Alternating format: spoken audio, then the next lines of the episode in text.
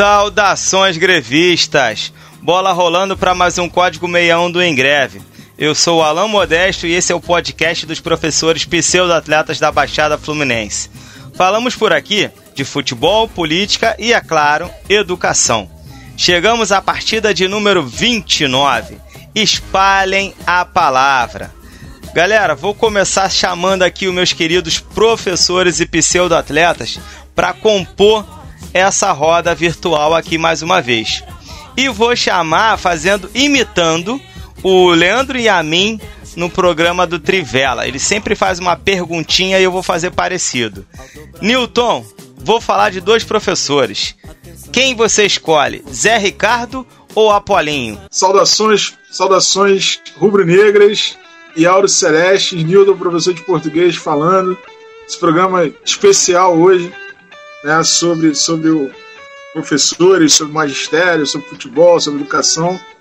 É, respondendo a pergunta, eu prefiro Zé Ricardo. Zé Ricardo.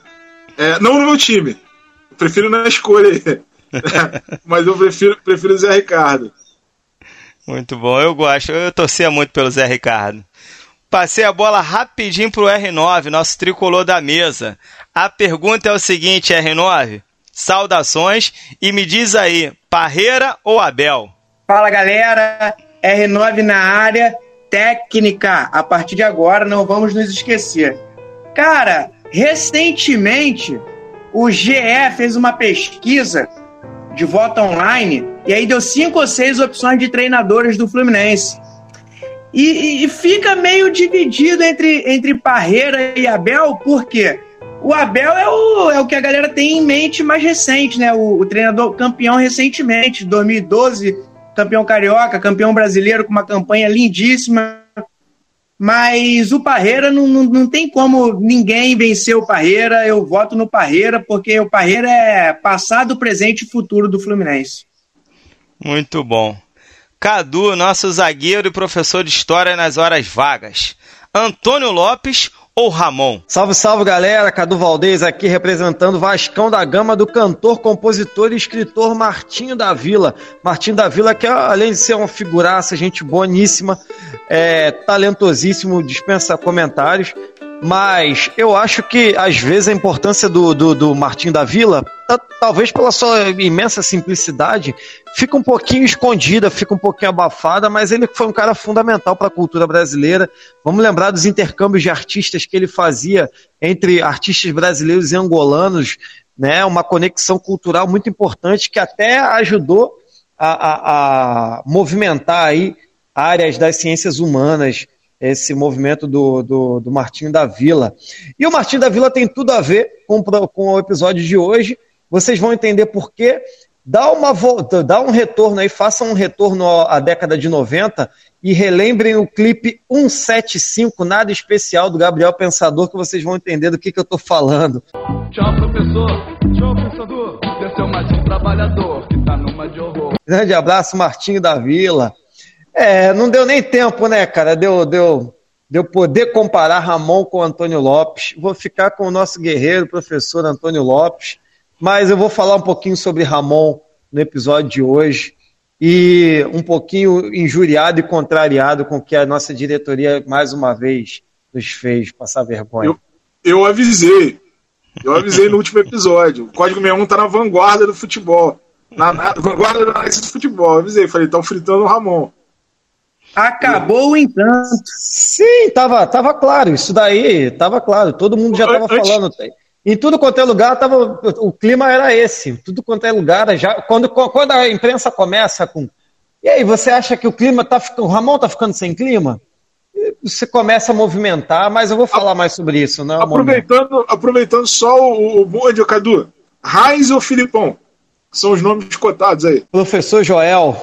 Control Demetrio by equipe playing the left. Papai Joel. Bruno, bola tá contigo, meu camarada. Bruno é nosso professor de matemática e botafoguense aí nos finais de semana. Autuori ou Jair Ventura? Fala galera, muito bom dia, boa tarde, boa noite. Aqui quem fala é Bruno Pereira, torcedor do Glorioso Alvinegro, professor nos finais de semana e nos dias de semana também, até de madrugada, e grevista o Autuori ou Jair Ventura, Difícil, hein? Não é difícil, não, é fácil. Autori. Sem dúvidas, não tem como. Já, embora o Jair Ventura tenha feito um, um excelente trabalho do, no Botafogo, saiu porque ele quis, não foi demitido, né? Teve uma proposta do Santos, mas o Autori, né? Vamos de Autori. Como diz o Rafa, o Jair Ventura tem cara de chorão, mano. Opa! Eu é... olho pro Jair Ventura vejo uma criança chorando, cara, sempre. Eu, eu não sei porque você não gosta do Jair Ventura. Eu gosto de Jair Ventura. Por mim, ele tava comandando aí vários times aí, ó. Até hoje. Beleza, vamos passar para o nosso bloco do Cartola FC. Para a galera que está chegando aqui, nós aqui do Código 61 montamos uma liga no Cartola que se chama Liga Código 61. E vamos sortear uma camisa no final, uma camiseta no final do primeiro turno e uma camisa lá no final do campeonato mas vou trazer aqui a colocação não do turno. Quero trazer para vocês a colocação desta última rodada. Que aí tem uns nomes novos aqui interessantes. O maior pontuador da última rodada é o Murilox, do Murilha, Murilha Santano. Tá bom, KKK. Esse é o nome dele no perfil. Primeiro colocado com 103 pontos. Segundo colocado é o segundo perfil do Cadu, é o Carlos Valdez com Locomotive OR. Mandou bem com 101 pontos. Meu irmão, meu irmão. Muito bom. Eu cheguei na terceira posição ali com o meu Hispânico FC, 94 pontos. E o Expresso Lote 15, que sempre ronda aqui, seja na, na, nas colocações da rodada ou do campeonato, ele está sempre nas cabeças do Gabriel Felipe.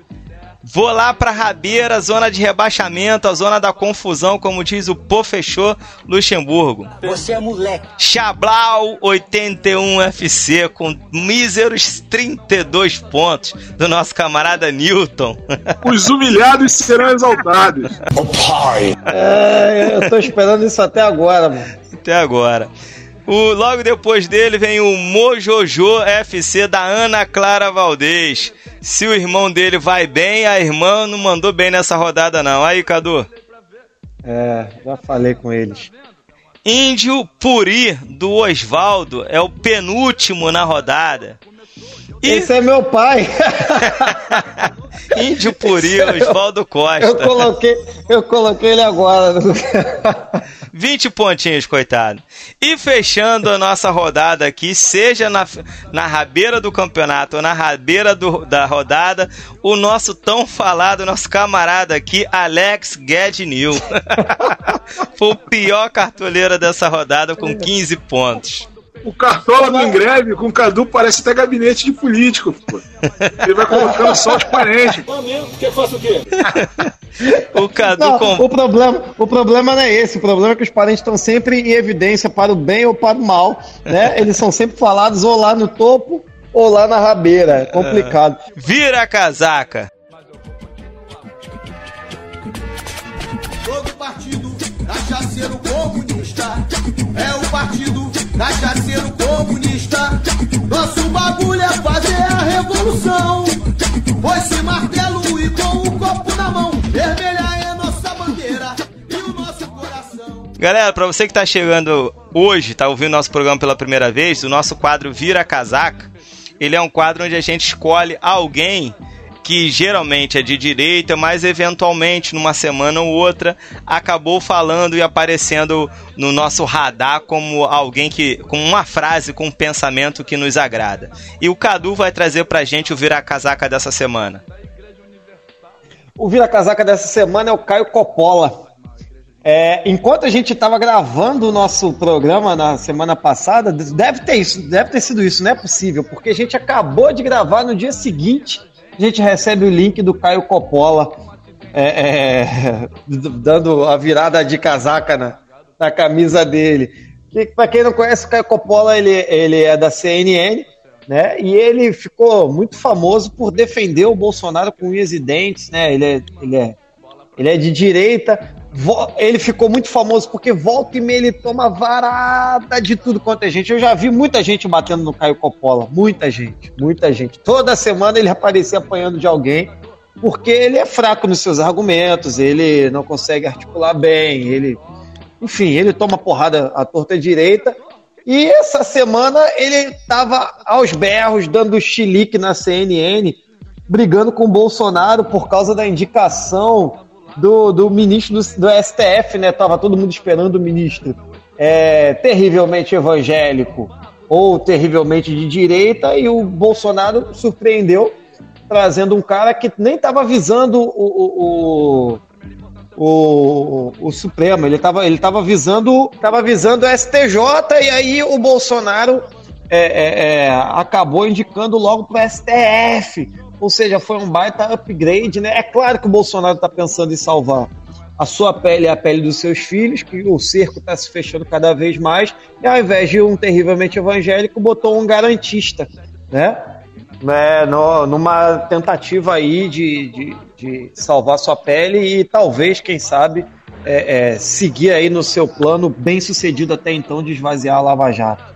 E aí o, o Caio Coppola surtou. Caiu de pau em cima do Bolsonaro. Eu achei muito engraçado. Essa galera merece, cara. Vocês se merecem. E essa galera merece. Ele é o nosso vira-casaco, novo comunista da parada. É, e o próximo não vai ser terrivelmente evangélico. O próximo ministro vai ser um, um pastor. Glória a Deus! Grevista da rodada.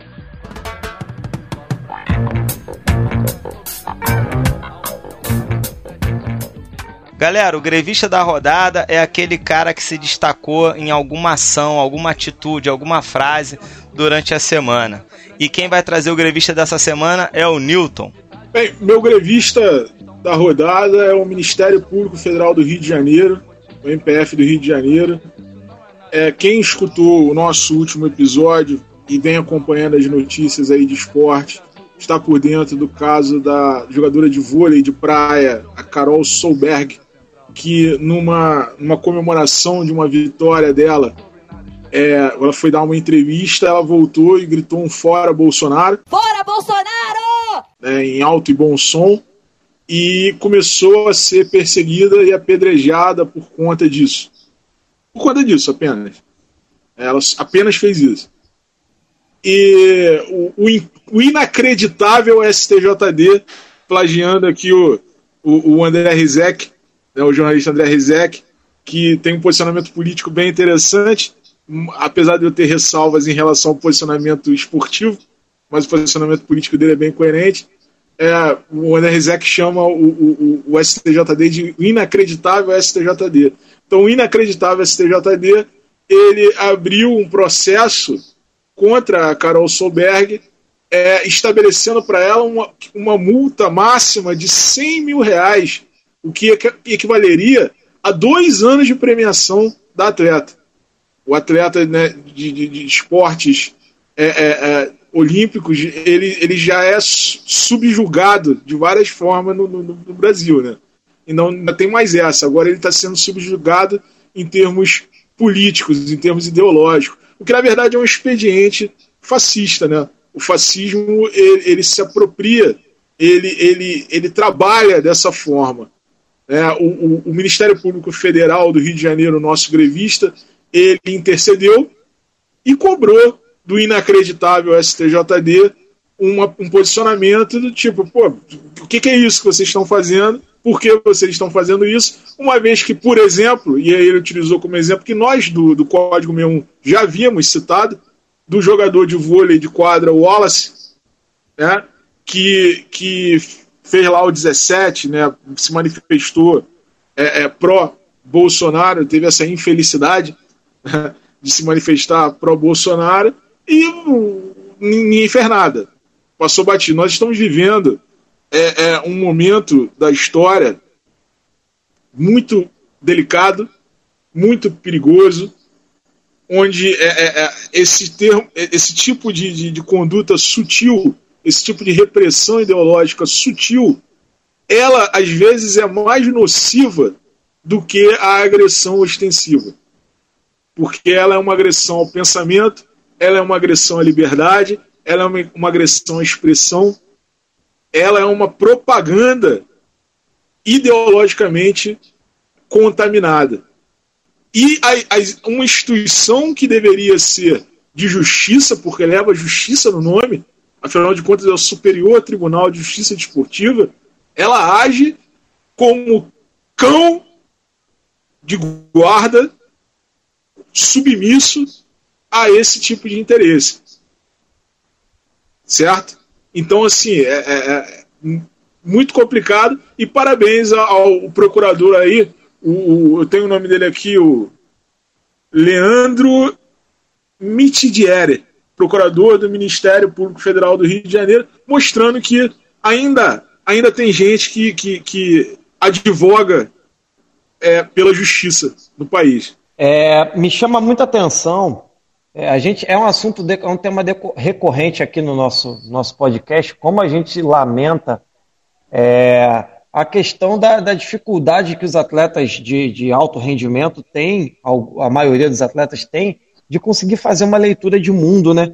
Por que, que eu estou falando isso? Porque o, o, o caso do o Wallace, a gente eu queria lembrar a todos vocês aqui que o Wallace ele sofreu é, ameaças racistas, sofreu ataques racistas, ataques racistas num jogo. Vocês lembram disso? Quando ele jogava no Minas Tênis Clube, ele ia sacar e aí ele foi, refugou do, do, do saque e, ouvi, fez assim para a torcida, botou a mão no ouvido, é macaco? Vocês estão chamando de macaco? E aí como é que o cara vai e defende uma coisa dessa, né, cara? Como é que o cara vai defender um cara que é racista, tá na cara. Ele só, só falta ele falar e assumir que é racista o Bolsonaro, né? É complicado você não ter visão de, visão de mundo. É, o Cadu. E o Newton, o Newton deu o exemplo aí do Wallace, meio que para ficar no mesmo esporte, né? Mudando só da praia para quadra.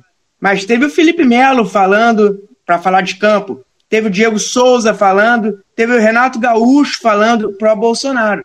Claro. E aí nunca teve esse tipo de discussão, né? Aí agora que teve uma, um atleta falando contra, aí rola essa multa aí, essa tentativa né, de, de condenação. Essa perseguição. Sim, mas a, a, a, a corrupção ideológica institucional, que é uma corrupção ideológica, uma vez que não, nós não temos comprovação de que existe corrupção de fato. Mas a, a corrupção ideológica está aí. Ela, ela começa no esporte e ela sai do esporte para outras esferas. Quando você tem, por exemplo, um presidente se reunindo com um, um, um ministro da Suprema Corte, que foi o caso do, do, do, do Dias Toffoli, aquele encontro na casa do Gilmar Mendes, é, é, é, é discutindo sabe-se lá o que, um encontro fora da agenda presidencial, isso é um escândalo. Em outras épocas, isso era motivo para inquérito, para CPI, pra... isso é um absurdo. É um absurdo. Quando você tem um cara que é nomeado como Procurador-Geral da República, que é o Aras, né, que deveria ser o cara menos amigo do presidente, afinal de contas, ele é o procurador, ele é o cara que aponta o dedo, ele é o cara que está para fiscalizar. Ou seja, ele é o cara que, não, que, que não quer ser amigo de ninguém. Porra, ele é o cara que fiscaliza, ele é o fiscal, ele acusa. E aí o presidente diz que é apaixonado por ele, que se pudesse, pô, que foi amor à primeira vista. Isso é absurdo. O que está acontecendo no Brasil é absurdo. As, a, a, população, ela, além de idiotizada, ela foi anestesiada. As pessoas não têm, elas perderam o, a, o poder de se indignar. E essa galera está fazendo o que quer. Eles fazem o que querem. Né? E essa questão do esporte ela é muito sintomática. Porque, veja bem, o STJD ele advoga e ele age só na esfera esportiva, mas ele reflete, juridicamente falando, uma realidade que acontece fora do, do, do, do ambiente esportivo. Está na Suprema Corte. Essa, essa, essa contaminação ideológica. Como é que é isso? Como é que o presidente vai no quintal do, do, do ministro da Suprema Corte discutir é, assunto A ou B, ficar de, de, de, de nhenhen, de mimimi, de, de disse-me disse. Fora da agenda. Foram assistir o jogo do Palmeiras e comer pizza, segundo ele. É, é. Meus camaradas, ditadura não tem estreia. É preciso estar atento e forte. Temos tempo de temer a morte preciso estar atento e forte. Não temos tempo de temer a morte. Vamos lá, galera. Estamos gravando hoje numa segunda-feira, 12 de outubro, Dia das Crianças, Dia de la Hispanidad. dia de Nossa Senhora Aparecida e aniversário dos nossos camaradas Nilton e Duda, nosso lateral direito e nosso meio-campista. Na quinta-feira é comemorado o Dia dos Professores e o tema de hoje será O Professor. E para começar os nossos trabalhos, dessa vez não será o Cadu, vou chamar o R9. R9, tá contigo a bola, o giz, a lousa e o campo. Eu fiquei muito feliz com o tema, muito por conta da semana que a gente acabou de entrar, que é a semana que a gente comemora o Dia do Mestre, né? Dia do Professor, que é 15 de outubro. E nada mais oportuno eu falar do professor Carlos Alberto Parreira, que, além de um ilustre tricolor de coração, é um multicampeão internacional e nacionalmente falando. Carlos Alberto Parreira, que é formado em educação física, ele eu até procurei saber se ele já trabalhou, já deu aula em alguma escola, como o Zé Ricardo, e eu não achei. Eu acho que Parreira nunca foi professor de escola. Dá as suas palestras aí, provavelmente já deu muita palestra em universidade, mas em escola eu acho que não. É, mas o Parreira ele é muito, muito é, conhecido como o professor Parreira, né? Até por conta da idade dele, já técnico de futebol há muito tempo. E o Parreira ele começou no Fluminense como preparador físico. E, e assim, você perguntou entre Abel e Parreira, Abel, porra, importantíssimo, mas não tem como comparar. Porque o Parreira começou no Fluminense em 1970 como preparador físico e trouxe pra gente ou participou daquele primeiro título brasileiro, que antigamente a gente chamava de taça de prata, né? E aí, em 1975, ele foi promovido a, a, técnico do time, substituindo Zezé Moreira, se não me engano, e trouxe um campeonato carioca pra gente, que na época valia mais do que o brasileiro. Né? E aí começou a rodar o mundo, é, é, disputou a Copa do Mundo de 82, o Parreira, que já disputou a Copa do Mundo, por cinco seleções diferentes. E ele é o treinador brasileiro que mais disputou sele é, mais é, dirigiu seleções de outros países. Ele dirigiu seis seleções diferentes com dez passagens. Então, assim, é um fenômeno e graças a Deus é tricolor. Glória a Deus! Parreira que depois da Copa do Mundo de 82 com o Kuwait, ele voltou para o seu time de coração para ganhar o Campeonato Brasileiro de 84, né?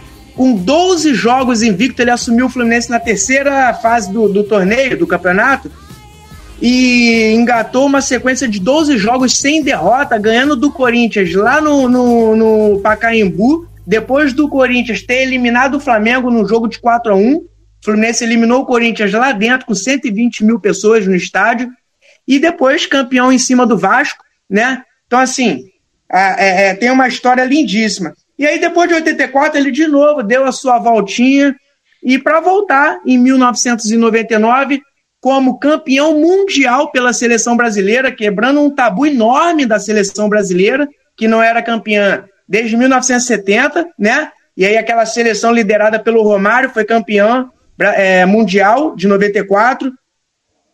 Parreira, cinco anos depois, vem assumir o Fluminense, né, no inferno profundo, né, aquela coisa horrorosa de terceira divisão, e ele trouxe consigo toda a comissão técnica tetracampeã do mundo. E aí Parreira, além de ter ajudado muito o Fluminense dentro de campo, comandando lá o time naqueles pastos da terceira divisão, foi campeão da terceira divisão. E além disso, ele ajudou muito no desenvolvimento de Xerém. Por isso que eu falei na, na introdução que o Parreira é o passado, o presente e o futuro, porque Parreira plantou Xerém, que hoje o Fluminense vive dos frutos que Xerém produz, né? Infelizmente, o Fluminense utiliza mal desses frutos. Eu peço a Deus que alguém assuma a direção do Fluminense e passe a, passe a utilizar adequadamente, porque o Fluminense tem uma fonte inesgotável de, de craques, só que mal utilizados, o Fluminense praticamente não aproveita aquilo, né? E aí, em 1999, o Parreira dá um novo up na história do Fluminense, volta para a primeira divisão, e aí volta de novo, dá sua voltinha pelo mundo, até a disputar. Em, no, em 2009, Parreira volta aí sim com uma passagem mais discreta. Né, em 99. Ele, ele, ele... Só um instantinho, Oi? Rafa. Em 99, ele joga a Série C e volta para a primeira. É sensacional, merece palmas, realmente. Para você ver o quão, pra você ver o quão especial é o professor, é o mestre Carlos Alberto Parreira. Ele foi campeão. Parreira promoveu Roger Maradoninha, que tinha tudo para ser um cracaço, camisa 10, reconhecido, renomado e, né, por diversos motivos, má condução de sua carreira, não chegou a tanto, né, uma pena. Mas em 2009, o Parreira volta para o Fluminense, ele fez parte daquela, não da arrancada, mas ele fez parte da, da parte ruim, né, da campanha daquele ano, ficou pouco tempo, e aí foi logo demitido. E, como eu te falei, o Parreira, em abril desse ano, foi eleito o, o maior técnico da história do Fluminense. Então, assim, é, fiquei muito feliz com o tema, porque nos dá a oportunidade de, de, de, falar de um cara que não tem como. Esse sim merecia um busto lá na, na, na entrada da Laranjeiras, porque não é qualquer um. A gente fala muito hoje em dia de de com saudosismo dessa coisa do amor à camisa, coisa que hoje a gente não vê praticamente. É, a gente vê diversos jogadores que são podres de ricos, né, multimilionários, que já fizeram a sua carreira, mas não voltam para defender o clube que eles falam que é o clube do coração. É, e o Parreira, por como campeão mundial, né, por uma, um, um, um renome absurdo, né, um reconhecimento absurdo mundialmente falando teria vaga em qualquer clube do mundo, qualquer seleção do mundo, e aí o cara vem para a terceira divisão salvar o seu clube do coração. Eu acho isso lindíssimo, é um, é um ídolo tricolor, certamente. Ô Rafa, você não acha que o Parreira ele tem muita responsabilidade, responsabilidade no processo de burocratização do futebol, do futebol resultado, né, do, do, do de deixar um pouquinho de lado o futebol arte e, né? Essa escola aí mais futebol pode feio. Pode ser. Eu não sei como o Fluminense foi campeão em 84, é, no sentido de futebol apresentado, porque, logicamente, eu não, não assisti aquilo, eu nasci em 83, tinha um ano de idade. É, em 94, a seleção brasileira ganhou essa fama né, de, de futebol re, resultadista. É, eu ainda acompanhei pouco, 94, eu tinha 11 anos de idade, não, não lembro muito. Lembro mais do ataque, né? Bebeto e Romário, que era um ataque muito bom, mas tinha outros cabeçudos no time, né? Agora, o, o, o Corinthians do Parreira, campeão da Copa do Brasil, jogava bola. Então, assim, o Parreira tem essa fama, mas ele também mostrou futebol. Entendeu? Então, eu, eu não sei se ele foi refém dos seus elencos, né? ou se não, isso é, é, é, é característica dele mesmo ter esse futebol. Porque o, quais foram os grandes times que o Parreira comandou? O, o, Corinthians eu lembro que jogou bola. A Copa de 94 tem as suas ressalvas. Agora, depois ele passou muito tempo com a África do Sul, Arábia Saudita, seleções que não tem, né, é, não tem material humano para desempenhar um bom futebol, um ótimo futebol, né? É só interessante, assim, é interessante que observar que, assim, é, é, embora o Parreira tenha, tenha recebido essa peixe do resultadismo, do retranqueiro, né, dessa, dessa burocratização a qual o Cadu se refere, é, ele não foi um agente solitário disso. O futebol ele, ele se modifica no início da década de 80. É um processo, é um processo que vem de fora para o Brasil não é um processo que foi criado no Brasil. E, a, na verdade, a seleção brasileira de 94, do Parreira, campeã do mundo, ela é um desdobramento do, do tempo do futebol. Tá ele não é um agente solitário da, da burocratização. Embora muitas vezes ele receba essa peixe. É, e ele, ele recebe, ele recebe essa peixe porque cunhou frases do tipo que o gol é só um detalhe. Então o cara é, esse, acaba levando esse, esse, esse é porque o que acontece? O cara, o cara, ele campeão mundial com a seleção, que ninguém dava muita, né, muito pra, pela seleção, diga-se passagem. O, o Romário ele acaba dando, dando um up, né? dando uma levantada naquela seleção. É, então, assim, com, quando ele está por cima, a vaidade acaba falando mais alto. Então ele começa a, a, a ele começa, ele próprio veste a camisa da, da, da, de, desse movimento. Mas não é um movimento que nasce com ele, muito menos ele é um agente desse movimento. É, todo o futebol, a partir ali de 1982, 83, começa a ensaiar esse movimento de, de, de burocratização. Ô, Newton, é, é legal que agora os papéis se inverteram, né? Porque agora o futebol europeu joga futebol, né? É, o, é, o europeu, melhor dizendo, joga futebol e o Brasil tenta se livrar né, dessa enhaca, né? Sim. Tanto é que JJ, o Jorge Jesus, veio ano passado e, e mostrou, relembrou ao brasileiro Sim. que a gente pode ter um, um, time ganhando com mais de um ou dois gols de diferença, Mas né? Eu, eu, não vou falar, eu não vou falar nem do, do, do Jorge Jesus. Vou, vou, deixar o Jorge Jesus de lado, vou falar, ficar no Brasil mesmo. O cara que até a chegada do Jorge Jesus era o cara que era falado, era um cara que praticava um futebol no campo do adversário, que é o Renato Gaúcho. E nós vamos brincar no Campeonato Brasileiro. O Grêmio do Renato Gaúcho. Ele é um cara que, no DNA da, da equipe dele, e, e, não é só no Grêmio, diga-se passagem, ele já era assim nas outras equipes de qualidade, obviamente, né? Porque ele também já, já dirigiu equipes de, de péssima qualidade. É, nas outras equipes de qualidade dele, ele sempre foi um cara que jogou pra frente. Sempre foi um técnico que jogou pra frente. É, assim como o São Paulo que está hoje liderando o Campeonato Brasileiro. É um cara que sempre joga lá na frente.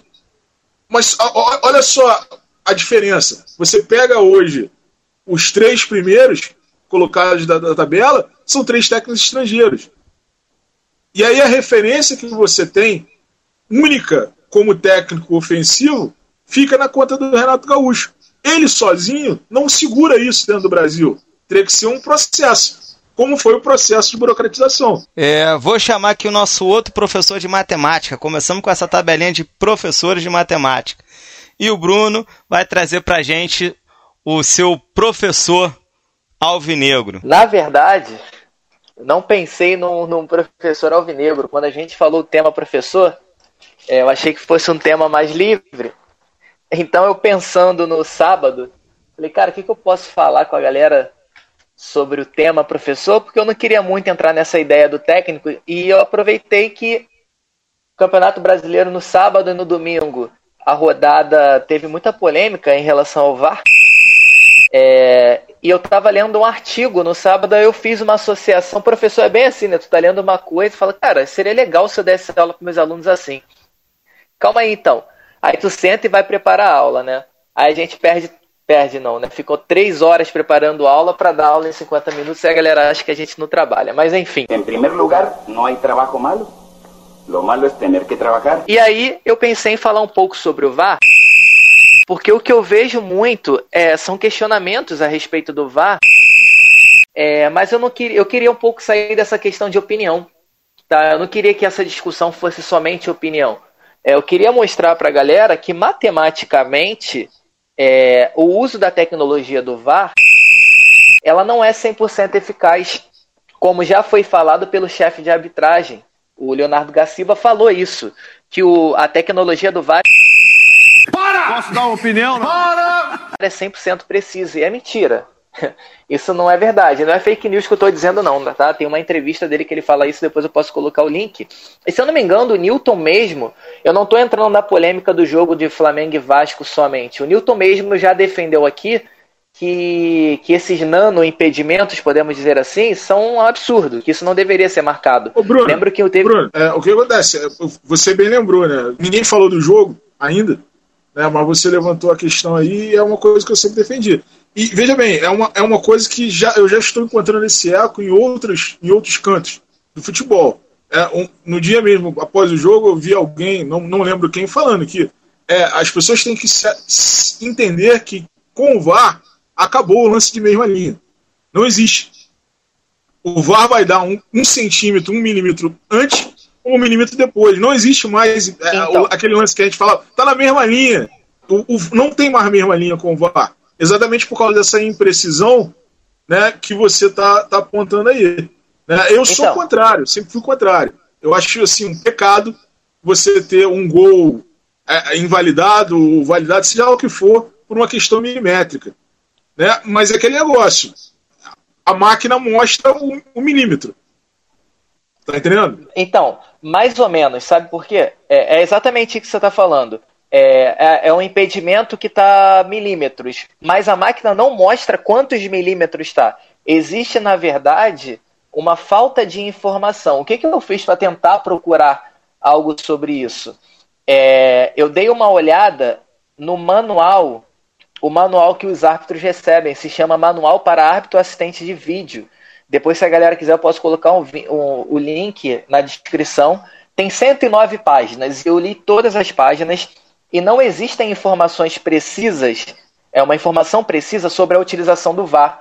Por exemplo, quando a gente estuda matemática, é, o Rafa. E outra coisa, o VAR veio, antes de eu falar sobre isso, o VAR veio para tentar reduzir as polêmicas. E isso daí é, é, minha opinião. Parece que aumentaram as polêmicas, principalmente não. nos lances de impedimentos. Na verdade, ele não veio para reduzir a polêmica, ele veio para reduzir o erro. O os erro, erros, sim, sim. Os erros parece... diminuíram mas parece que a polêmica, as reclamações aumentaram com a Mas a reclamação sempre vai ter, Bruno. Sim. Então, é, o que, que acontece? Quando a gente fala do impedimento, por exemplo, é, dá para a gente provar matematicamente que existe uma imprecisão é, do aparelho. Imagina só, a gente sabe que, que quando é feita a, a gravação, quando uma filmagem é feita, existe uma coisa chamada frames por segundo, tá? Então, para a galera ter uma ideia, num, numa câmera de cinema atualmente, é, esses frames por segundo são de 24 frames por segundo, numa câmera excelente. Eu não sei qual é a câmera utilizada pelo VAR, porque isso não é falado, tá? Isso não é falado no manual. É, então vamos supor, sendo muito positivos nesse sentido, é, que seja uma câmera parecida com essa câmera de, de cinema. E quando a gente estuda matemática, ou estudantes de engenharia mesmo, existe uma coisa que é o cálculo do erro. O Rafa deve saber muito bem disso também. A gente fez faculdade até na mesma instituição. Eu não sei se ele fez cálculo numérico ou cálculo das diferenças finitas. Palhaçada é essa? Que era para cálculo de erros. Sabia não? Então, uma coisa que deveria ser questionada é o seguinte: o VAR tem um limite? Tem uma margem de erro? é, a ferramenta erra, enxerga impedimentos de 10 centímetros, 1 centímetros, 1 milímetro, 1 nanômetro. E isso não é falado. Tá? Quando você olha o documento oficial da CBF, não é falado isso. O aparelho tem um limite. Ele enxerga impedimentos de 1 milímetro. Será que ele São consegue 16 isso? câmeras né, que eles usam. Eles, eles usam podiam... 16 câmeras eles podiam dar realmente isso aí que tu falou, é, acabaria com a, com a discussão, se eles dessem a. Isso não é falado. E outra coisa, no impedimento do Vasco e Flamengo, por exemplo, eles colocam duas linhas. Por que ele não falou quantos centímetros, quantos é. milímetros estava à frente? Eu se não tô querendo. Linhas, dá para medir. Pois é, eu não estou querendo defender uhum. o Vasco ou acusar o Flamengo. O meu questionamento é do mau uso da tecnologia. A questão é que a linha. Só... Eu só, eu só pontuo o seguinte. Eu só pontuo o seguinte. Uma coisa que eu pontuo. Só se questiona o VAR quando ele favorece o Flamengo. La puta que me pariu! Ah, não, não, não. Quando o VAR, quando o VAR na rodada, isso, quando o VAR na rodada, quando o VAR na rodada cara, favorece que que é o Santos, favorece o Atlético Mineiro, favorece o Inter, porque nós temos VAR que favorece os, os times que estão liderando o campeonato. É o que eu coloquei, estava colocando para amigo no outro dia. Se houvesse a conspiração terraplanista do VAR favorecendo o Flamengo, o Flamengo já deveria estar liderando o campeonato há algum tempo. Mas não é terraplanismo, pessoas... é dado estatístico, é, Nilton. As pessoas, as pessoas se esquecem, as pessoas se esquecem que o líder ainda é o Atlético Mineiro. Sim, mas ninguém falou do Flamengo. É. O Botafogo ah? foi beneficiado Bruno, nessa rodada. Bruno, Oi, Bruno, pode falar. É, desculpa te interromper, até porque você não está nem conseguindo concluir a sua linha de raciocínio, está sendo bastante interrompido por nós, mas só para dizer aqui que eu estou com uma reportagem aberta da ESPN, é, porque você criticou, né, que não, que não se fala sobre isso, mas tem, eu estou com uma reportagem aberta aqui, o título, a manchete é a margem de erro do VAR pode ser de 10 centímetros a meio metro explica especialista em tecnologia do rastreamento. E quando você falou do, do, do, do frame, eu me lembrei de, eu, eu, pensando sobre o VAR, eu me lembrei das edições de vídeo que eu faço, né? Eu trabalho com música também, e a maioria das vezes, como eu não tenho equipamento de, de alta resolução, eu geralmente eu gravo em um quarto que dá menos ressonância, né? Dá menos ressonância, e aí depois eu dublo, eu toco de novo e eu vou dublando. E aí o que acontece? Tem realmente essa parada do frame, do, a gente chama de frame rate, que é mal complicado, porque eu posso estar batendo uma palma aqui, eu posso estar tocando o violão, mas como é, é, é a divisão do tempo ela é muito, muito detalhada, às vezes você acha que está rolando, mas aí conforme a, a, música vai rolando, a sua boca está atrasada né, em relação ao que você está cantando, e eu fiquei pensando nisso no VAR. Um chute do cara a imagem está mostrando o pé do cara na bola. Tá, mas ele vai ficar algum tempo, algumas frações de segundos com aquela bola ali. E aí, quem parou aquela bola? Quem é que vai riscar aquela linha vermelha? Acho que a gente só está olhando para a linha vermelha. E é uma ah, discussão mais, interessante isso mesmo. fica mais evidente nos lances de pênalti. Foda-se o pênalti. É, e, e, já se discutia isso na, com a questão da câmera lenta. Em câmera lenta, não, Newton, Newton desculpa, eu vou discordar para você, de você. Isso só fica em evidência quando é o Flamengo é prejudicado, aí todo mundo fala. Mas como não tem moderador, deixa o Bruno concluir. Tentam me, me derrubar, cara. É impressionante. Mas Deus está vendo, cara. Eu acho o questionamento do Bruno procedente. E eu até concordo com ele, o que ele está falando. Né? Tanto que eu já havia levantado essa bola. Agora, a mídia como geral, a rodada como geral, ela só clama pelo VAR, ela só chora pelo VAR, ela só sofre pelo VAR essa porra! Quando na verdade o Flamengo é favorecido pelo VAR. Cara, desculpa, desculpa, vou discordar de novo, cara. Mas pega fogo, cabaré. Eu lembro, cara, eu vejo muito Sport TV, eu lembro que tanto no Redação Sport TV quanto no Seleção Sport TV, no jogo seguinte do Flamengo, que, do, daquele jogo lá do Rio Grande do Sul, aquele jogo absurdo de, de, de, de como é que é o nome? De, de impedimento por um joelho, a pontinha do joelho do Gabigol, essa foi a discussão, não se falou de jogo. Tinha hora que eu tava irritado já, cara. Mas esse VAR aí foi da Comebol, cara. Uma... O VAR da Comebol é diferente da CBF. Pô, não, mas não interessa, cara. A gente tá discutindo o VAR.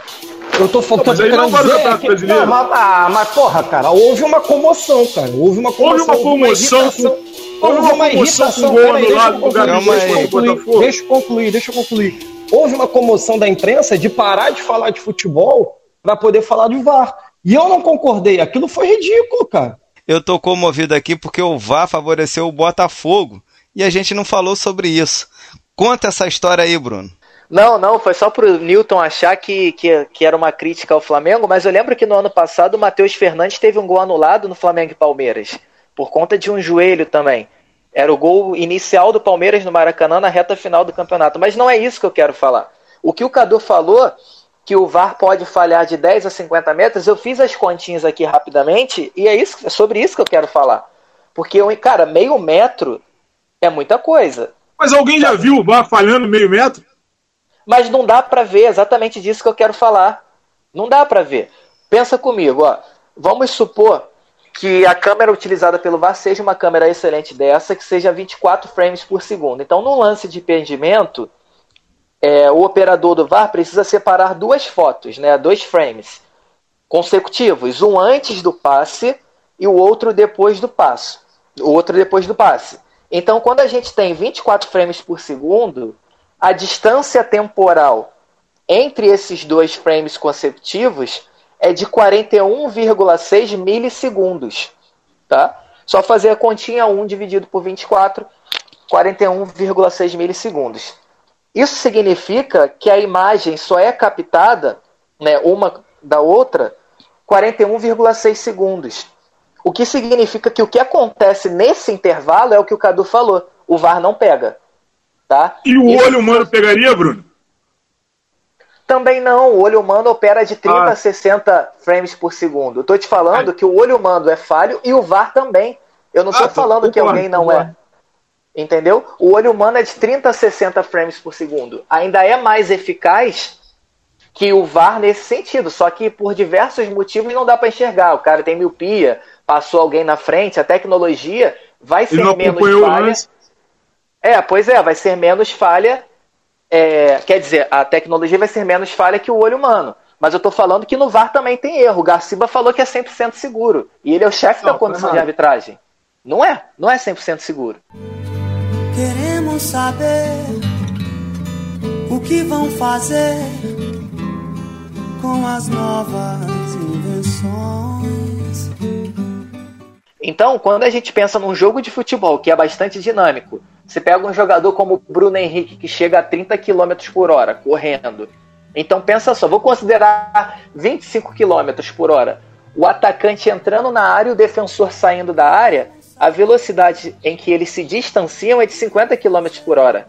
E isso significa, a essa velocidade, eles se distanciam 57,7 centímetros por segundo, que é um número maior que 41,6 é, utilizado. Então, qual é a conclusão? Cara, se 51,7 centímetros é uma distância que o VAR não consegue captar por conta da distância é, temporal dos frames, pode existir um erro de 10 a 57 centímetros, né, que é meio metro, como o Cadu tinha falado. Então, matematicamente, dá para provar que tem uma margem de erro. E o erro é variável, cara, porque vai depender da posição que o atacante entra na área, da posição que o zagueiro sai, da velocidade, de diversas coisas. Então, pega aquele lance, o cara fica cinco minutos para decidir, traça uma linha, ele não é tão eficiente na fala, quantos centímetros estava à frente ou atrás.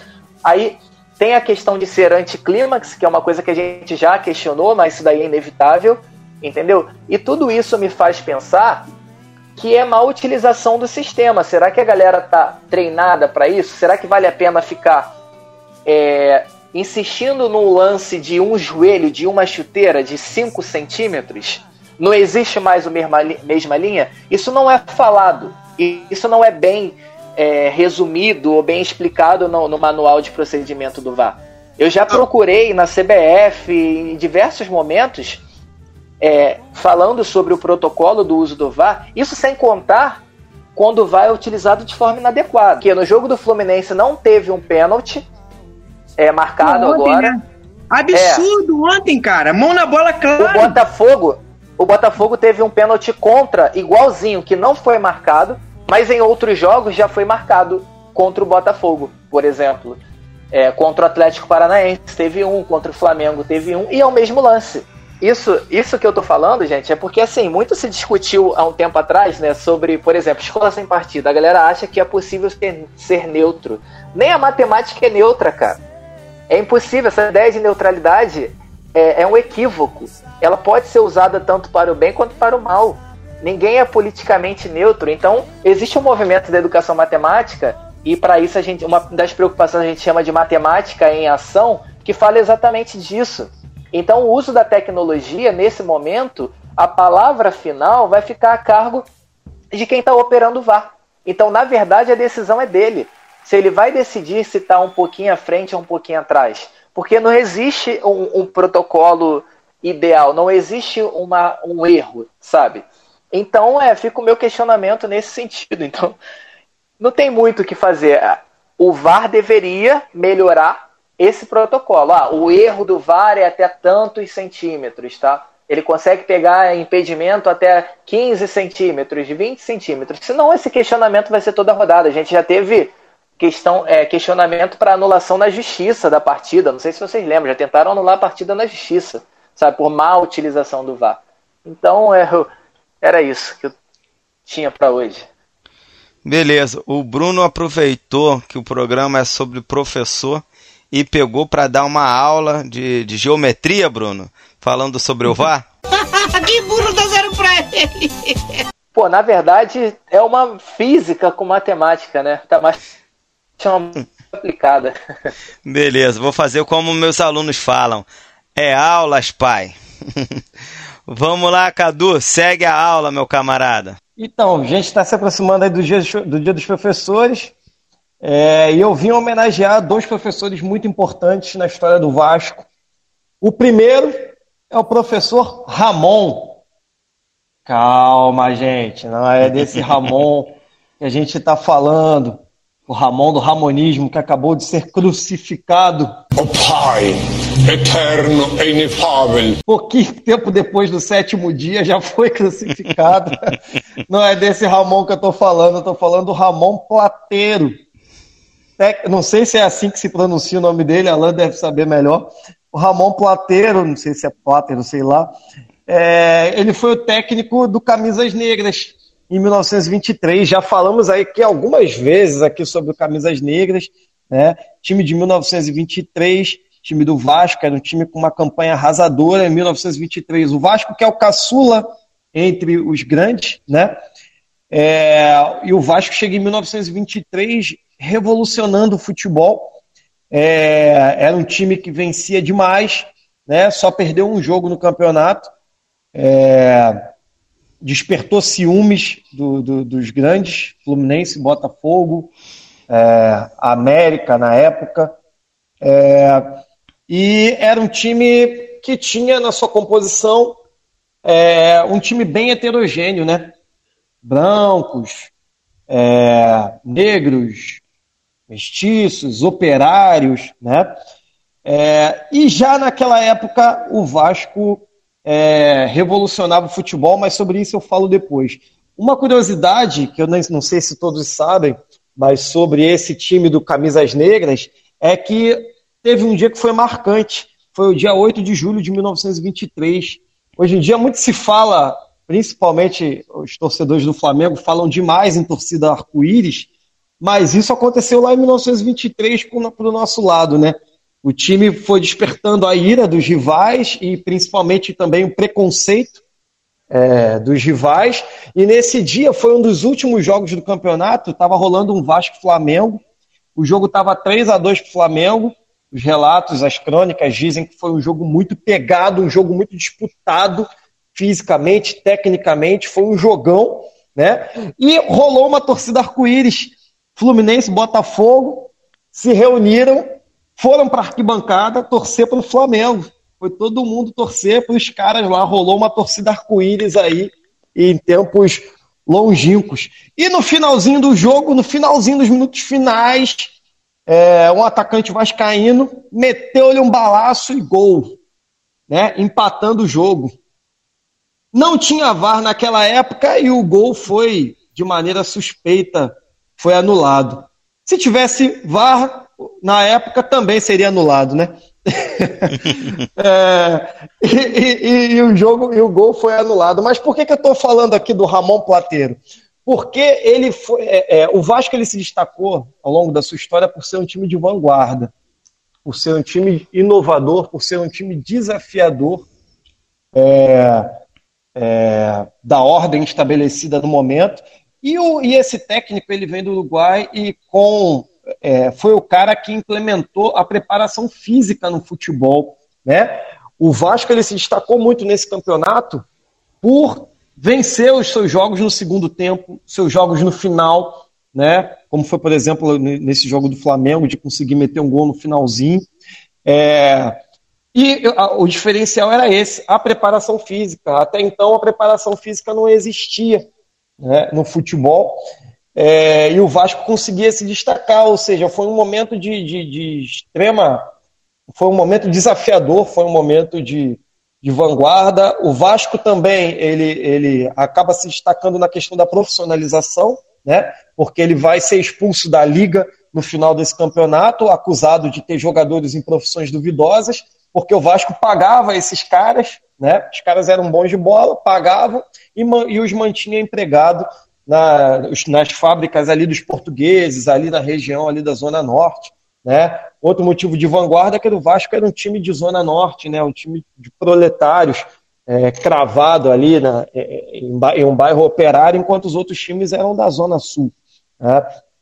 Fluminense, Botafogo, Flamengo. É, e isso me chama muita atenção, e, e, me chama muita atenção. Eu logo lembrei dessa história quando soube que o tema ia ser professor, gostei muito, e me chocou muito de ter sido Ramon o nome do cara, né? Porque a gente vê. É, é, é muito triste a gente ver que o Vasco passou para o outro extremo, né? Se era um time de vanguarda, se era um time de novidade, se era um time inovador, desafiador, é, acaba virando um time do mais do mesmo, acaba virando um time, porque a sorte do nosso Ramon atual, ela foi totalmente diferente, né? Mas depois a gente fala do Ramon. É, então eu queria chamar a atenção para esse professor, né? O Ramon Plateiro, ele me, ele me faz pensar muito é, em como nós precisamos ser Ramon, Ramons Plateiros dentro de sala de aula, né? Para quem conhece o chão da escola pública, o quanto nós precisamos inovar né, pensar diferente do que todo mundo está pensando. E aí eu não estou fazendo uma. É, é não estou falando como coach, não estou falando como, como os insuportáveis livros de autoajuda, não é nada disso, não estou falando de meritocracia, mas é realmente. Tem hora que você, você se vê em situações dentro de sala de aula que, você, que nada do que te foi passado, nada do que você leu vai te ajudar. Você precisa inovar, você precisa tomar uma atitude ali naquela hora. E outro cara que me faz pensar, que eu vou trazer aqui para fazer um paralelo sempre com a sala de aula, é o Papai Joel, o carismático Papai Joel. Control the match by keep playing the left, the right, in the middle. Por que o Papai Joel? O Papai Joel, primeiro, que ele já é, é, é, é muito simbólico por ter, por, ter, por ter sido o rei do Rio, né? De ter treinado os grandes do Rio de Janeiro. Né? Mas o, eu fiquei pensando no Papai Joel porque é o seguinte: a gente sai da faculdade é, se achando Guardiola, né? A gente sai com todos os autores na cabeça, Vigotes, Piaget, Chervel, Hobsbawm, você sai com aquilo na cabeça, sua cabeça fervilhando, porra, eu vou usar isso aqui, você acha que é tudo, tudo vai se encaixar, tudo é, um, é uma, uma cômoda com as suas gavetinhas que você vai abrir, vai tirar um Piaget e vai resolver determinado problema. Né? E quando assim que você entra na sala de aula, você percebe que não vai ser tão Guardiola assim, que Guardiola não vai funcionar. Né? Olha aí o Domi. Passou sufoco, né? Pô, ele, ele contou com a sorte também. Né? Se umas bolas ou outras ali não entrassem no finalzinho do jogo, uma coisa ou outra, de repente ele já não estaria aí. Né? E, e aí a gente percebe que tem que ser mais Papai Joel do que do que Guardiola, que você precisa falar o idioma dos caras você precisa falar o idioma dos seus alunos, que você precisa estar ali, entender do chão de escola, saber falar, saber se comunicar, ter empatia com ele. Né? Quantas vezes nós não somos pais, quase pais, né? dentro de sala de aula. E o Joel, e me lembrar de Joel Santana me fez lembrar do meu primeiro dia de aula na escola pública, lá no CEP 135, ali perto ali de Vilar dos Teles, onde eu conheci os camaradas Alain, Rafael, né, onde, onde nasceu em Greve Futebol Clube. Eu lembro muito bem do meu primeiro dia de aula, eu querendo ser guardiola, eu entrei na sala, pensando em tudo isso, era uma turma de sete humanos, estava uma zona tremenda em sala de aula. E aí eu fui pedir silêncio uma vez, pedi silêncio duas vezes, três, entrei com um sorriso, não quis entrar carrancudo, e aquela zona. Porra, lá pela sétima vez que eu pedi silêncio, eu bati na porta com toda a força que existia no meu corpo, dei umas cinco porradas, dei um berro. Para com essa porra! Agora sim, vamos falar.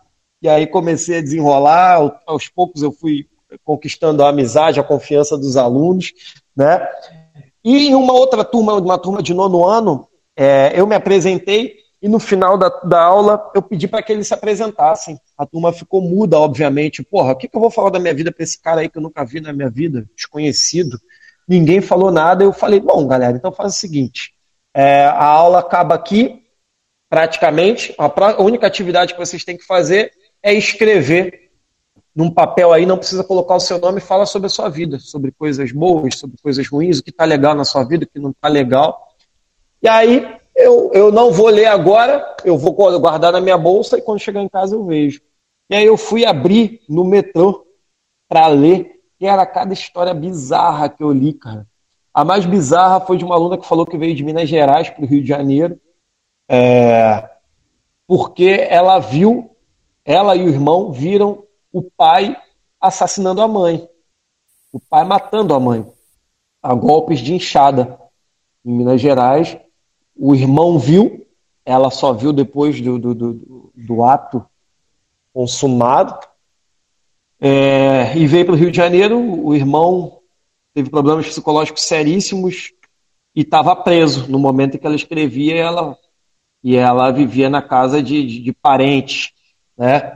A menina dizendo que o melhor dia da vida dela mora num abrigo, o melhor dia da vida dela foi o dia que compraram, que, que, que os padrinhos dela levaram ela para passear e deram um sorvete, a primeira vez que ela tomou um sorvete na vida. Pelo amor de Deus, ali, aquele prime... naquele primeiro dia, eu entendi que era hora de deixar o paletó de lado, usar a roupa esporte que Papai Joel usa e chegar para a galera, vamos lá, galera, back to right, back to left, five to the middle, vambora, vamos comigo aqui, deixa com o Papai Joel, o Papai Joel vai resolver com vocês e tem dado certo. A gente vem suportando as dores, as lutas de sala de aula e a gente vai tentando fazer a diferença em, em algum jogador, né? em algum jogador que nos assiste, que, que interage conosco em sala de aula, e a gente sabe que já fez a diferença na vida de alguns. Você já contou essa, essa história, não sei se para mim ou aqui no programa, mas eu já conhecia. E aí vou aproveitar a sua, a sua prancheta aí do Papai Joel para trazer só uma informação que você não, não contou aí. Ramon Platero, El Rei Oculto, ele foi simultaneamente treinador do Vasco e do Flamengo em 1922. E aproveitar que estamos falando do treinador, do professor do Vasco e do Flamengo, passar a bola para o Newton, nosso flamenguista. Vai que é sua, Newton. É curioso você citar essa, esse treinador compartilhado, é, é, é, Flamengo e Vasco, Ramon. E o, o Flamengo já teve um presidente compartilhado com o Fluminense também. O cara era, não, não me recordo o nome, mas ele era presidente do Flamengo e presidente do Fluminense. Era numa época onde o futebol ainda era um esporte amador, né, no, no, fim das contas. Né, isso se devia a isso. Né, depois que o futebol se profissionalizou, esse tipo de coisa foi rareando cada vez mais. É, mas você citou essa passagem e o, o nome que eu, que eu destaquei para falar, ele tem uma passagem pelo Vasco também, mas antes de falar dele, o Flamengo, em termos de técnico, né, é, é, é, eu não perderia aqui meu, é, o, o, tempo precioso, precioso tempo do programa falando do Jorge Jesus, porque volta e meia fala de Jorge Jesus, é, foi um, um dos maiores técnicos passados pelo Flamengo, tem maior índice de aproveitamento. Né, são 42 vitórias, 10 empates e 4 derrotas na passagem de Jorge Jesus. O Flamengo teve o paraguaio Fleitas Solid, né, campeão do Rio São Paulo de 61, é, tricampeão carioca. É, o Flamengo teve o Paulo César Carpegiani, que se aposentou para assumir o, o, recém-aposentado do futebol, assumiu é, é, é, o clube e foi campeão da Libertadores, campeão mundial interclubes e campeão brasileiro em 82. É, o Flamengo teve o Flávio Costa, outro grande técnico, passou por vários clubes, mas foi técnico do Flamengo, pentacampeão carioca, também com índice de aproveitamento incrível, foram 775 jogos né, é, comandando o Flamengo, com 442 vitórias. O Flamengo teve o maior técnico, na minha opinião. O maior técnico do Flamengo foi o Carlinhos. Ainda é, mesmo com o Jorge Jesus, um fenomenal trabalho que o Jorge Jesus fez. O Flamengo, o Carlinhos é o maior técnico do Flamengo, bicampeão brasileiro, campeão da Copa Mercosul, tricampeão carioca. Então, assim, é, o Carlinhos, além de ter sido um grande jogador do Flamengo, foi grande. Mas o, nenhum desses nomes foi o que eu destaquei. Quem eu destaquei foi o nome que, apesar de, na minha opinião, não ter sido maior, o maior foi o Carlinhos, para mim foi o cara que revolucionou o Flamengo e é um cara que eu admiro, que foi o Cláudio Coutinho. Tá? O Cláudio Coutinho é Cláudio Cláudio Pêssego de Moraes Coutinho, gaúcho, capitão do exército, professor, inclusive era mestre. Era mestre, fez mestrado numa universidade francesa, na época que não falsificavam currículo ainda, né? é, e, e, e, ele fez mestrado, fez mestrado na Universidade Francesa de, não sei se a pronúncia é essa, perdão, é Fontainebleau, na França. Tá? E, e, estudou também nos Estados Unidos com o Kenneth Cooper, que foi o cara que criou a aeróbica.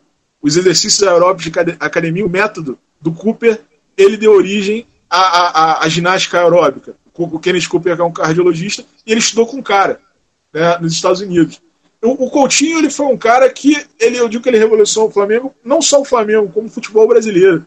Porque ele chega num momento de transição onde, em 1970, né, o tricampeonato mundial, ele já tinha já ele já tinha já, já passado, né? Ele, o Coutinho ele faz parte da preparação física de 70 junto com o Parreira, que foi citado aí pelo Rafael. Ele também era um dos preparadores físicos. Né? Depois ele começa os estudos dele. Em 74, ele começa a surgir para o futebol. Em 76, ele assume a seleção brasileira olímpica para disputar a Olimpíada, mas fica em quarto lugar. E o Coutinho ele tem um problema porque ele tenta implantar um método várias vezes ao longo da carreira e só toma na mulher. Só, só, só se estrepa, só se ferra. Ele tentou implantar na seleção brasileira olímpica, ficou em quarto lugar. Depois ele, ele, ele assume o Flamengo em 76, tenta é, implantar o método e não consegue. Depois ele assume a seleção brasileira na Copa de 78, da Argentina, que o Alan deve conhecer bem. Né? Uhum. Que teve todo aquele problema da ditadura, aquele problema dos 6 a 0 do Peru, aquele gol do Zico que o juiz termina o jogo com a bola no alto. Né? Que o Zico marca o gol de cabeça, mas o juiz termina o jogo com a bola no alto. Né? O cara cobra escanteio. É uma Copa esquisitíssima de 78 e ele era o técnico da seleção brasileira e não consegue implantar. E ele começa a receber de boa parte da, da, da, da, da imprensa desportiva essa pecha de, de, de, fracassar. Ele era o Diniz da época. Ele tentava, tentava, tentava, tentava e não conseguia implantar o método dele. Qual era o método do Coutinho? O método do Coutinho ele, ele traz para o futebol brasileiro o que ele chama de, de overlapping, né? que seria o ponto futuro. Essa jogada que o pessoal fala de facão, entra pro facão, o extremo, né? o ponta e, e tal. É, ele, ele, ele, ele coloca isso no futebol.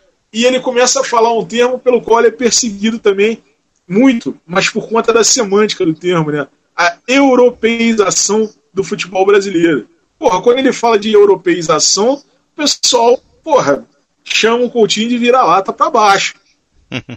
é, mas, na verdade, o que, que era? Um problema semântico. A europeização era a, o futebol brasileiro é adaptado a, a, as mudanças e as alterações que o futebol mundial estava passando, como por exemplo o, o, a seleção da Holanda, né, o carrossel holandês de 74, futebol total, certo? Que ficou chamado de futebol total. E ele só consegue implantar isso no Flamengo de 81. Curiosamente, e aí tem uma curiosidade, né? Por quê? Porque ele dirigiu o Zico por duas Copas, né? não conseguiu implantar o método, foi encontrar com o Zico no Flamengo.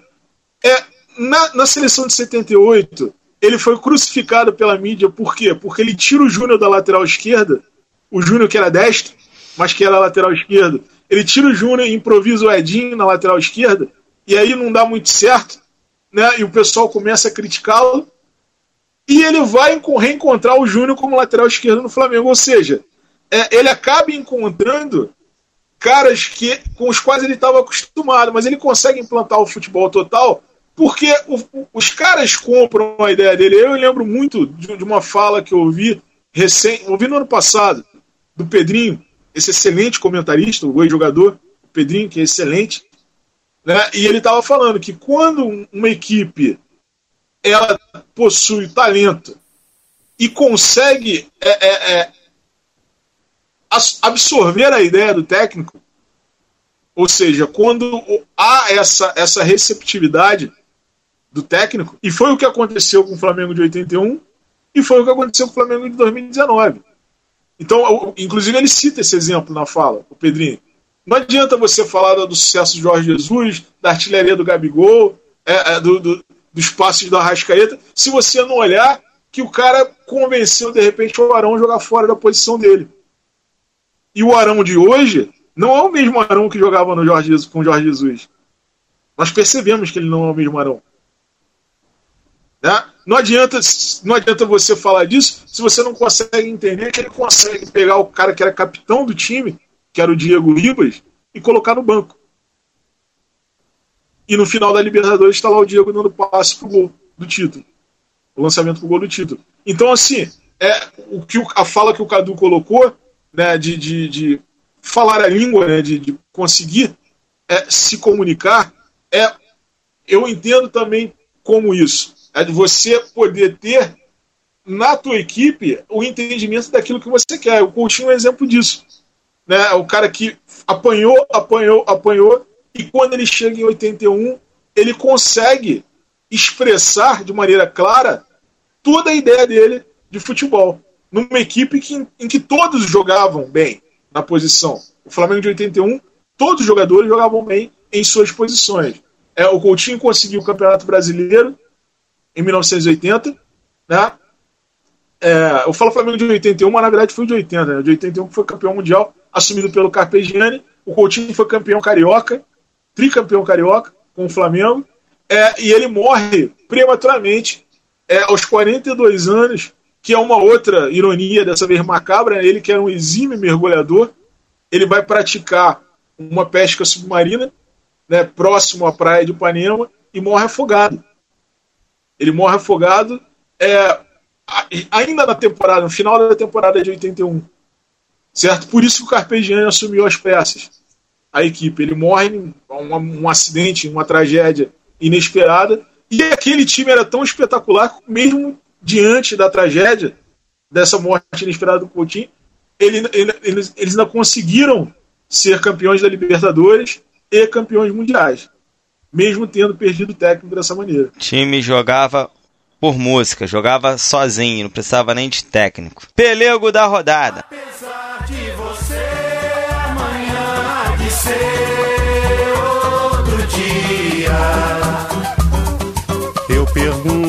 você onde vai se esconder da enorme euforia. Galera, chegou a hora do nosso quadro tradicional Pelego da Rodada, em que cada um traz um cara que cometeu uma gafe, que deu, deu um mole aí durante a semana e a gente junta aqui para dar um carrinho nele. Vou começar com o Bruno. Bruno, traz teu pelego para roda. Bom, meu grupo de pelegos dessa vez vai para os apoiadores do Bolsonaro lá no Pará. Não sei se vocês viram. O Bolsonaro tenta criar um partido, né? Tem uns dois anos, se eu não me engano, que o Bolsonaro está tentando criar um partido, Aliança pelo Brasil, Aliança do Brasil, alguma coisa nesse sentido. E ele foi para um evento lá, lá no Pará e os aliados estavam entregando camisas com a foto do presidente em troca de assinatura para a criação do partido. E isso se enquadra em crime eleitoral, né? Se eu não me engano, foram distribuídas 600 camisas é, em troca das assinaturas para a criação do partido. Mais um crime que, que o governo e seus aliados cometem, isso não é, não é em vão, isso foi idealizado por alguém, que eles cometem e passa impune, ninguém faz nada, não sai nem, nem matéria sobre isso direito, né? Eu vi lendo no, no, no Intercept, depois eu posso colocar o link pra galera também. Foi o único meio de comunicação que eu vi que passou essa matéria. Então o Pelego vai para esse grupo de apoiadores do Bozo, lá do Pará. É o prêmio Bolsonaro para os apoiadores do Bozo. Eles vão ficar felizes, cara. É impressionante que nada, nada cola nesse cara. Ele pode fazer a bosta que for, que os seguidores dele vão seguir fiéis. Cadu, seu pelego da rodada. Meu pelego da rodada vai poder pedir música aqui no Código 61, que é o meu presidente, Alexandre Campelo. Mais uma vez, vacilou pra caramba pela condução do caso da demissão do Ramon. Tudo muito estranho, tudo muito nebuloso. É bem verdade que o Vasco teve uma queda de rendimento acentuada, mas espera aí, esperavam o quê? O que, que o Alexandre Campos esperava? Eu fico pensando, se, se, se essas coisas não são faladas, a gente fica pensando o seguinte, a gente fica pensando que o Ramon pagou pelo, por um começo de campeonato promissor. O, o, o começo foi promissor, ponto. Foi, foi acima, bastante acima do que se esperava. O que se esperava do Vasco era isso. É o que o Botafogo está passando, né? Fluminense está passando instabilidade. Uma hora está um pouquinho melhorzinho, outra hora passando sufoco, né? E para piorar, ele ainda é, é, é, fez um papel lamentável de ir para a imprensa e de falar e de, de, criticar o VAR e pô, fazendo campanha política, sabe? Essa coisa nojenta. Desde a demissão do Ramon, já é uma atitude que, onde ele está tentando mostrar ação, né? Não, vou mostrar ação, o Vasco vai ficar ali no meio da tabela, ele sabe disso, o Vasco vai ficar no meio da tabela, mas se eu demito o Ramon, eu mostro ação. Se o cara melhora e leva o Vasco para a Sul-Americana ou para pré-Libertadores, eu estou reeleito. Essa foi a jogada dele. Né? E para piorar, ele vai para a imprensa para falar do VAR, tal. Eu concordo com ele, em certo sentido eu não concordo, eu não consigo, não consigo ver impedimento naquilo. Eu consigo ver uma linha vermelha, impedimento não. Mas ele precisava lembrar de que na gestão dele, o Vasco não ganhou nenhuma vez do Flamengo. Ele moveu uma palha para que isso acontecesse, né? Então vamos parar de palhaçada, vamos trabalhar, né? O Vasco não merece um golpista como você. Hum. Exatamente, eu ia completar a fala é, dizendo exatamente isso. É um golpista, né? E aí, eu, bom, terceira vez citado aqui por você, vai pedir música. R9, tá contigo a pelota, traz o seu pelego pra roda. Eu tinha todos os motivos do mundo para fazer como o Cadu e fazer com que o presidente Colossal pedisse música no Fantástico inacreditável Mário Bittencourt, diria André Rizek. Inacreditável Futebol Clube. É, cara, sexta-feira foi uma sexta-feira, podia ter sido sexta-feira 13, cara. Ele, num dia só, ele censurou as torcidas organizadas de colocarem faixas de protesto no Maracanã. Ele levou o Eduardo Paz para fazer campanha dentro do CT do Fluminense, o que é proibido através do estatuto do clube, não pode levar candidato para fazer campanha nas dependências do clube. E o pior de tudo, tá rolando uma, um papo aí de um empresário de que no Fluminense, para entrar com patrocínio, para fazer qualquer tipo de parceria, tem que pagar de 15% a 20% do presidente ao faxineiro. E o pior, o Mário Bittencourt, depois desse embrólio todo, ele fez duas notas, notas oficiais, e as duas bem rasas. Então, assim, tudo leva a crer de que tem culpa no cartório, mas não é para o Mário Bittencourt. Eu não quis dar o pelego para o Mário Bittencourt para não ficar repetitivo. Meu, meu pelego vai para o Mano Menezes. Teve uma atitude constrangedora no jogo de ontem contra o Bahia, Fluminense Bahia, ele foi extremamente deselegante, chamando o árbitro de vagabundo, falando: não discute com, com esse vagabundo, não, deixa ele roubar em paz, deixa ele roubar tranquilo. Falando do pênalti que, que foi marcado contra o Bahia, um pênalti que foi claro. E, e, e, ele não percebeu, provavelmente, que no primeiro tempo teve um outro pênalti claro a favor do Fluminense que o juiz ignorou, ou, ou o VAR ignorou. Então, assim, acredito eu que o Mano Menezes, um treinador até respeitável, eu respeito muito o Mano Menezes como treinador, que ele já foi campeão várias vezes, treinador de, de, de seleção brasileira, ele deve estar com muita vergonha no dia de hoje, vendo o papelão que ele fez, porque ele deve ter visto o replay do, do lance e viu que, que foi pênalti, claro, ele não precisava ter feito tudo aquilo que ele fez com o árbitro, completamente mal educada a atitude dele. É bom que você isentou a rachadinha do Mário Bittencourt, feito Bolsonaro isentando a rachadinha do Flávio, Bo... do Flávio, filho dele. Beleza, beleza. Esse nepotismo aí, essa família, tá, tá impregnado no Fluminense Isentei, também. Não. Eu citei, acredito que tenha problema. Ah. Inclusive, frisei que acredito que tenha problema. Mas Só na hora... ser repetitivo. Mas na hora de indicar o pelego, foi pro humano. Tudo bem, errar é humano.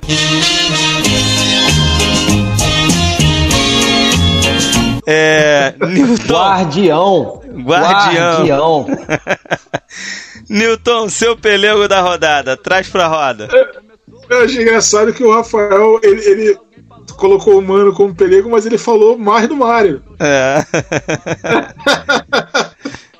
Sim, porque o Mario, Mario tem culpa.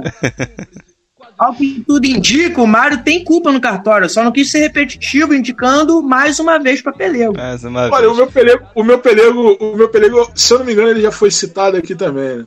Deve, deve ter sido citado. Eu, eu que falei sobre um capitão do exército, que foi o Coutinho, né? O meu Pelego é o general. General do Exército, vice-presidente da República, o general Hamilton Mourão, também rubro-negro, né? que não, enquanto estava sendo pisado metaforicamente falando, por um repórter da DW, que é uma emissora alemã. Vejam bem, né? A ironia do destino, um alemão. E lá vem eles de novo. Olha só que absurdo. A chance de mais um gol. É, tava, é, tem várias ironias aí, né? Tem o 7x1, tem a guerra, né? Tem, tem um monte de coisa. É, ele estava sendo pisado porque o repórter alemão não é brasileiro, né? não é como a imprensa daqui, que muitas vezes é condescendente com, esse, com essa galera que tá aí. Né? Muitas vezes só levanta pro cara cortar. E o cara, o, o, o coroinha lá da Alemanha, ele veio pronto pra briga. Assim, o negócio foi seríssimo. E, e ele, ele defendeu o, o finado assassino, torturador condenado, é, o Carlos Alberto Brilhante Ustra. Né? Não é a primeira vez que ele faz isso. É, ele disse, inclusive, que era amigo do Ustra, amigo pessoal, que o Ustra era um homem de honra e, e o diabo mora nos detalhes, né? Que, que ele respeitava os direitos humanos de seus subordinados. Seus Ora, subordinados. É, dos seus subordinados, né? E só. Só. e só. Então o diabo mora nos detalhes. Assim, é, é, é preciso que lembre, que, que nós lembremos que é, todo torturador, ele é antes de tudo um covarde. O general, general Hamilton Mourão, quando exalta o nome desse camarada aí, que eu não vou falar novamente o nome, porque ele deveria cair no esquecimento, tá? Ele está exaltando um covarde. O torturador, ele é antes de tudo um covarde. Ele não é um guerreiro, ele não é um soldado, ele não tem coragem, ele é um covarde com seríssimos indícios de psicopatia. Esse que é o torturador. Todo e qualquer torturador. E o torturador, ele fere o artigo 5 da Constituição Brasileira de 1988. Tá? E ele comete uma coisa que nós chamamos de. Nós chamamos, não, ficou sendo chamada de crime de lesa humanidade. Né? Então, o, o, o, faltou o repórter da Alemanha lembrar que esse, esse termo crime de lesa humanidade, a primeira vez que ele foi usado foi no julgamento de Nuremberg. Bom, não tem nem o que discutir. Troféu Bolsonaro vai pro nosso general Hamilton Mourão. Ganhou, porra! Quem não conseguiu assistir ainda o vídeo, assista. Ou, não é o momento da dica cultural, mas já tô aqui dando a minha dica cultural. Assistam o Medo e Delírio, escutem o podcast Medo e Delírio, que saiu no último sábado, que eles destrincham essa entrevista de maneira bem hilária. Bom, é hilário e sofrido ao mesmo tempo. Apito final. R9, quero que você se despeça aí da nossa, nossa nossos ouvintes e também dê, um, dê uma palhinha do, da rodada do Fluminense no final de semana, no meio de semana, né? Valeu, galera. Grande abraço para todo mundo. Obrigado por terem nos acompanhado até aqui. Saudações tricolores e pro meio de semana o que nós temos é 1 a 0, jogo dificílimo Gol aos 43 do segundo tempo do estreante Luca. Newton, grande abraço, meu camarada. Até semana que vem. Flamengo com rodada dupla durante a semana. Abraço a todos, pessoal. É, o Flamengo não tem rodada dupla, o Flamengo tem rodada tripla. É, o Flamengo que é o time da CBF, o queridinho da CBF, o time protegido pela CBF. A CBF gosta tanto e protege tanto o Flamengo que ela colocou o Flamengo para jogar três jogos em menos de 50 horas. Deve ser muito amor. É porque ela quer muito o Flamengo em campo. E no meio de data FIFA, com Covid, com escambau, se, se jogarem uma bomba e destruírem metade do estádio, o Flamengo vai estar lá jogando. A CBF vai, que, vai querer que o Flamengo jogue. Então, assim, deve ser muito amor. É muita proteção. Tá? É muita proteção. Então, eu não, eu não posso nem fazer a previsão, senão vai tomar muito tempo. São três jogos. Se eu fizer a previsão dos três, o programa não acaba. Flamengo tem elenco, tá tranquilo. Tem. Só tá aí porque tem elenco. Tanto tem elenco que nós ganhamos, acabamos de ganhar do campeão da terceira rodada.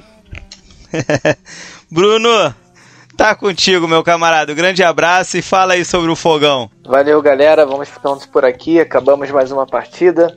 Minha previsão para quarta-feira é aquele famoso 1x0, né? 1x0 jogando fora contra o Grêmio. O Japa tá on, meteu um golaço e vai meter outro. Dessa vez vai ser um de falta, hein? Um a zerinho sofrido. Não, acabou o empate, rapaz. Chegou o Bruno Lazzaroni. Empate era com o Torre. E, o- E quase tomamos o empate contra o Palmeiras. Eu quase cravei o 2 a 2 e contra o esporte também, cara. Que nhaca de empate do caramba. Ser um Não começa com isso não, que tu dá azar, cara. Começa com isso não. o Japa tá on, ele meteu um gol, ainda teve um lance que ele driblou o goleiro, falou assim, vai marcar mais um, mas ele chutou na rede pelo lado Pô. de fora. Chutou do lado de fora, é marca 2. Beleza. Mas é isso, 1 a 0 sofrido. Chegamos no 21. Vamos encostar lá no Fluminense que vai perder. Vamos ficar três pontinhos. Então, Não vai galera. perder, fica- não. Não vai perder, não. O Colossal Tricolor vai ganhar, pô. Não vai ser 1x0, não. Pode botar em 5x0 pro Fluminense, Rafael. Eu Beleza. muito engraçado o Bruno, recém saído da, da, da zona maldita, já pensando em alcançar o Fluminense em quinto lugar. São só seis pontos, Rafa. Só seis pontos. Duas Tu tem que rodadas. passar gente pra caramba, cara. Já encostamos no. Vasco. Já encostamos no Vasco. Vamos lá, senhores. Acabou acabar com essa briga aí que temos que ter- terminar esse programa. Cadu, Então é isso, aquele. galera. Nem Cadu- me despedi, cara. Olha o moderador me cortando. Pô, saudações grevistas e alvinegras. Um abraço a todos. Beleza, grande abraço, Bruno. Cadu, deixa aquele seu abraço e deixa também uma dica cultural pra galera. Valeu, galera. Valeu você que nos acompanhou até agora.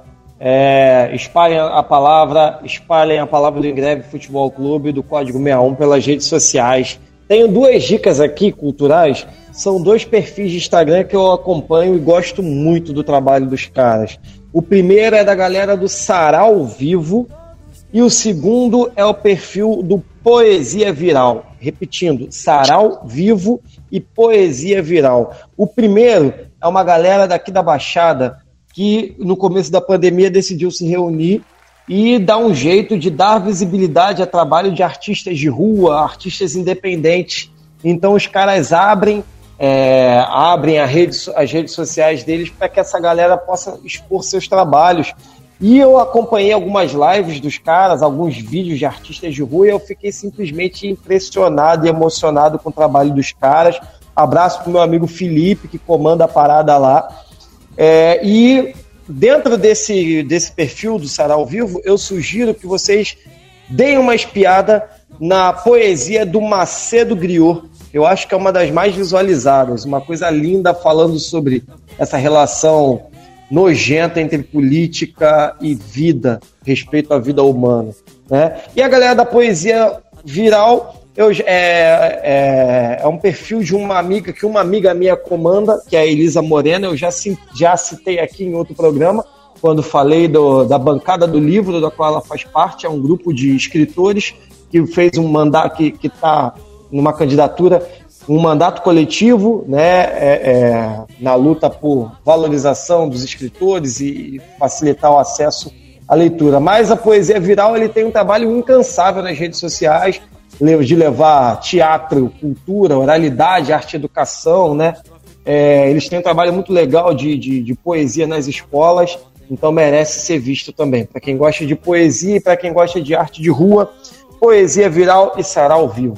Abraço, galera. Um abraço. Bom, galera, esse programa foi especial pra gente. Sai na quarta-feira, na quinta é dia dos professores. O Ingreve se, se denomina o time de educadores. E vou terminar com uma frasezinha que eu gosto muito do Henry Adams. Ele diz assim: O professor se liga à eternidade. Ele nunca sabe quando cessa a sua influência. Só a luta muda a vida e o Ingreve é grande, é muito grande.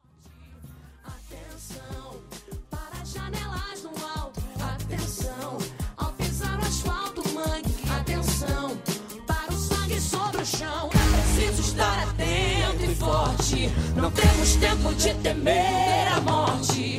É preciso estar atento e forte. Não temos tempo de temer a morte. Atenção, tudo é perigoso. Tudo é divino, maravilhoso. Atenção para o refrão. É preciso estar atento e forte. Não temos tempo de temer a morte. É preciso estar atento e forte. Não temos tempo de temer preciso estar atento e forte. Não temos tempo de temer a morte. É preciso estar atento e forte. Não temos tempo de temer.